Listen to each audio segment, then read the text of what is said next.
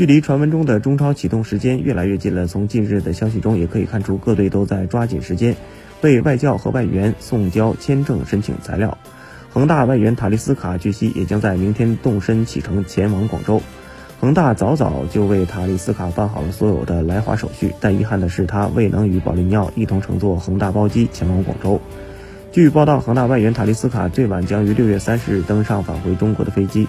而另一家巴西媒体则直接透露了他具体启程的日期，六月二十九日，也就是下周一。这意味着塔利斯卡很有可能在三十号就能抵达广州。